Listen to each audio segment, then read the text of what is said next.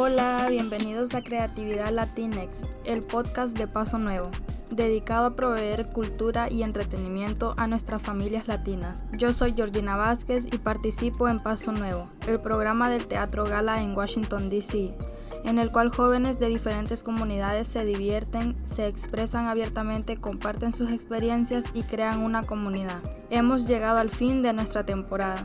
A continuación, el acto final de la obra original escrita por Evelyn Delgado y Fátima Ramírez, llamada Un sueño nunca encontrado.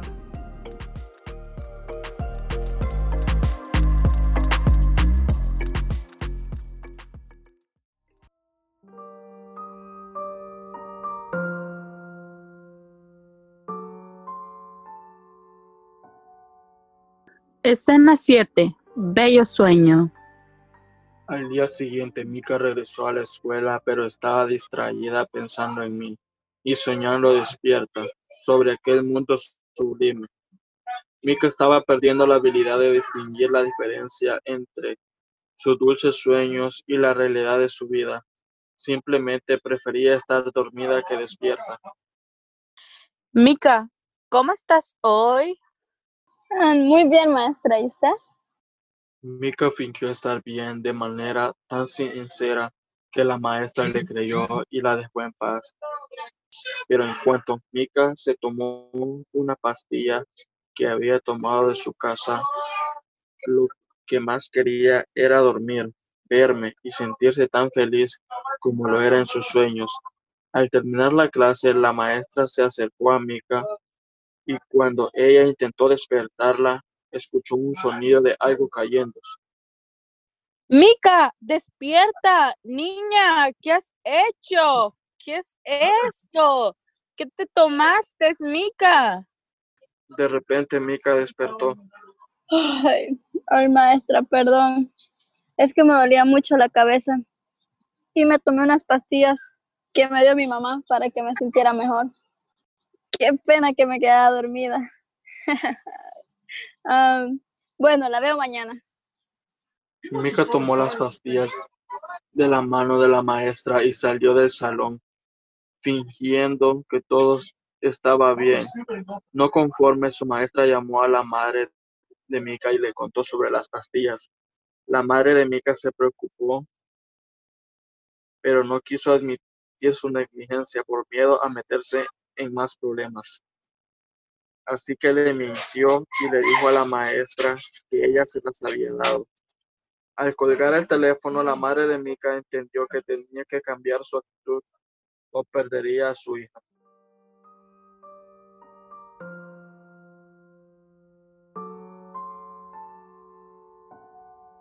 Escena 8. Un sueño oscuro. Al llegar a casa, Mika vio a su papá tomando y su mamá estaba en la cocina. Detuvo un momento a observarlos de sus cosas en la sala y se fue a su cuarto. Se acostó en su cama y cerró los ojos intentando imaginar las luces, las estrellas, las flores y la felicidad que sentía al estar conmigo. De repente su mamá entró sin tocar la puerta Mika se hizo la dormida. Mika, oye, ¿estás bien? Mika, yo te quiero mucho y también tu papá. Eres mi hija y... La mamá de Mika se acercó a darle un beso, pero al ver su hija en paz decidió dejarla dormir. Los padres por fin se estaban dando cuenta del daño que le estaban causando a Mika. Al salir de la habitación, su mamá busca las pastillas en su mochila y al encontrarlas las esconde en la gaveta. La madre de Mika no sabía qué hacer y se sentía culpable, así que empezó a beber con su esposo. Los dos se intoxicaron hasta quedar inconscientes. Al pasar las horas, Mika aún no lograba quedarse dormida y se acordó de las pastillas. ¿Dónde estarán las pastillas? No están en mi mochila, pero aquí las dejé. ¿Dónde estarán? Ay, las necesito. Mika decidió ir a buscar las pastillas a la cocina. Se dio cuenta que sus padres estaban dormidos en el piso de la sala por lo que fue con mucho cuidado. ¿Dónde están? ¿Dónde están? Las necesito. Quiero dormir. Mika desesperadamente las buscó hasta que finalmente las encontró escondidas en la gaveta. Al fin podré dormir. Mika al desear poder dormirse y entrar a sus sueños para olvidar un poco las penas decidió inconscientemente tomar más de una pastilla. Así me podré dormir más rápido y podré ver a Klaus. En ese momento supe que tenía que encontrar a Mika de inmediato y salvarla antes de que fuera demasiado tarde. Pero algo no andaba bien. La puerta por donde Mika entraba estaba cambiando. Ya no era blanca, estaba tornándose oscura. El diamante de corazón se estaba quebrando en pedazos y me di cuenta que algo andaba mal. Mika, Mika, ¿qué has hecho? ¿Qué fue lo que hiciste? ¿De qué hablas? Ah, ¿Por qué no vamos a comer un helado? ¿Sí? Ella intentó tomarme de la mano, pero yo estaba tan asustado de repente mi imagen, mi forma, mi cuerpo empezó a crecer. Mi cara y mi cuerpo se tornaron oscuros. Mis ojos rojos sentí un dolor intenso por todo mi ser. Klaus, ¿qué te está pasando? ¿Qué está pasando? Mika, no tengas miedo.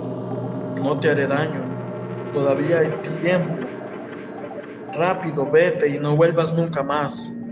En un abrir y cerrar de ojos, el hermoso mundo que Mika conocía empezó a oscurecerse y la puerta estalló en mil pedazos. ¡No! ¡No! Klaus.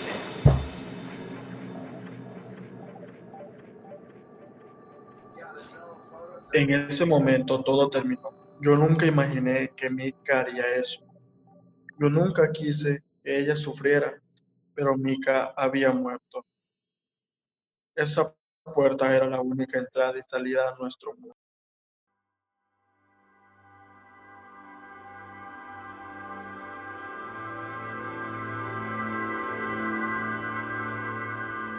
Escena 9. Arrepentimiento sin solución. Los padres de Mika nunca esperaron lo que estaban a punto de enfrentar.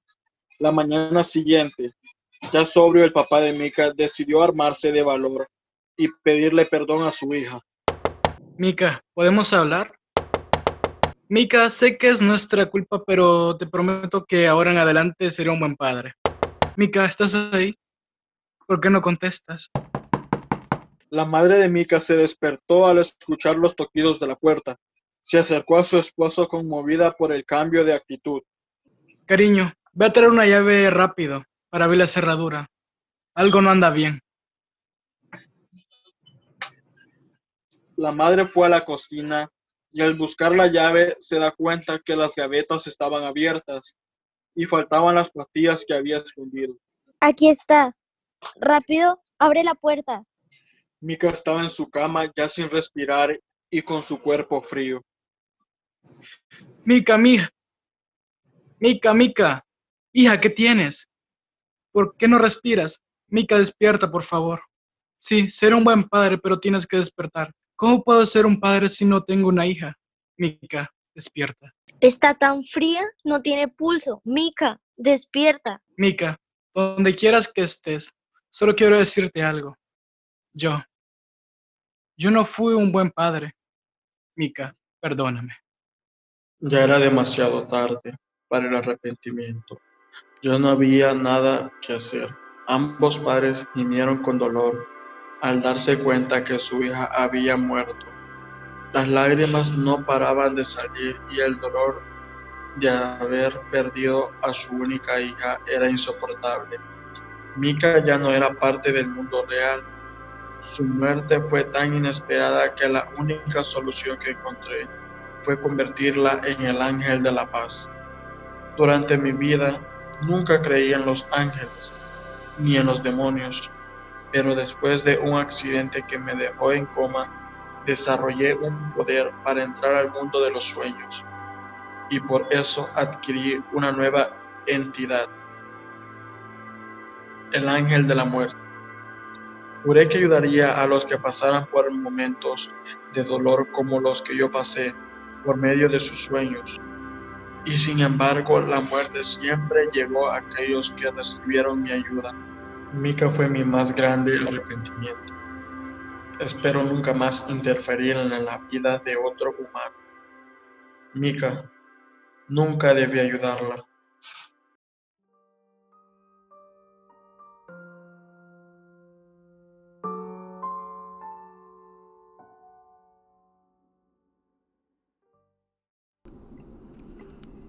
Gracias por seguir con nuestro programa hasta el final y gracias a todos aquellos que trabajaron en esta temporada. Recuerden seguirnos en Instagram, arroba paso nuevo Twitter. Hasta la próxima. Paso Nuevo es el programa bilingüe para jóvenes del Teatro Gala en Washington, D.C. El programa y este podcast están patrocinados por Events DC, INF Give, Inter-American Development Bank, Mayor's Office on Latino Affairs, United Way of National Capital Area, Learn 24, Harman Family Foundation, Nora Roberts Foundation.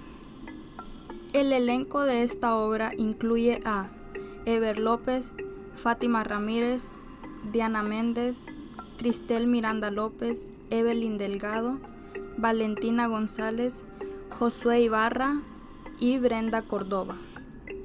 Este podcast fue producido en el Teatro Gala por José Coca, Delvis Cardona y Paz López. La directora del programa es Guadalupe Campos.